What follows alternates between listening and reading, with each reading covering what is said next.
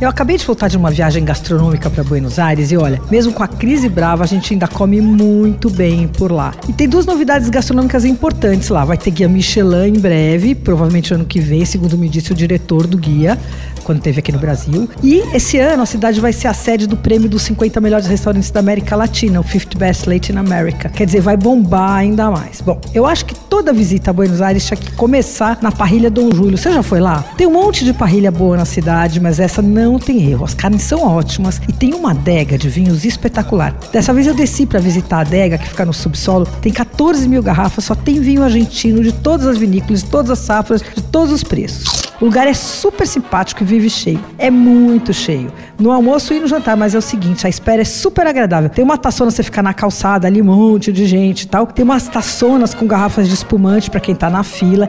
E os garçons ficam passando uma, uns pratos com umas mini empanadinhas de carne. E são, elas são fritas, sabe? Ao contrário, porque normalmente empanada é, é assada, né? Essa tem o recheio clássico com carne, cebola, uva passa tal, mas elas são mini e fritinhas. A decoração é super acolhedora ali, o serviço muito atencioso. Bom, para comer tem tudo que você espera de uma parrilha. Para começar, tem vários embutidos e curados feitos na casa, tudo artesanalmente. Tem uns salames, umas linguiças, aí eles trazem uns pães. Bom, e aí tem as carnes, né? Todos os cortes argentinos, cada um é super feito num ponto e tal. Uh, cada carne vem de um produtor diferente, de um criador diferente. Elas são feitas na parrilha e elas chegam ao ponto, a menos que você peça o contrário. Mas quer um palpite? Não pede não, deixa o cara fazer do jeito que ele acha que é o melhor. Bom, para acompanhar tem abóbora, uma parrilha, batata doce, tem os purês vegetais, tem batata frita, uma salada. Olha, as carnes que eu provei vinham com. Uh, duas vieram com uma saladinha de rúcula selvagem temperada com limão, assim, que combinou muito. A sobremesa tem sorvetes, tem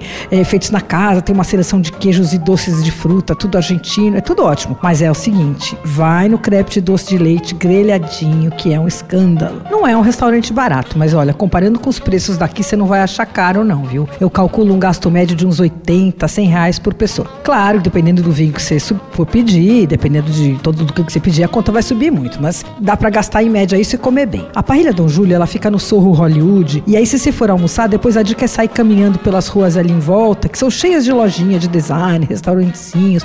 É um belo programa. Você ouviu Por Aí. Dicas para comer bem com Patrícia Ferraz, editora do Paladar.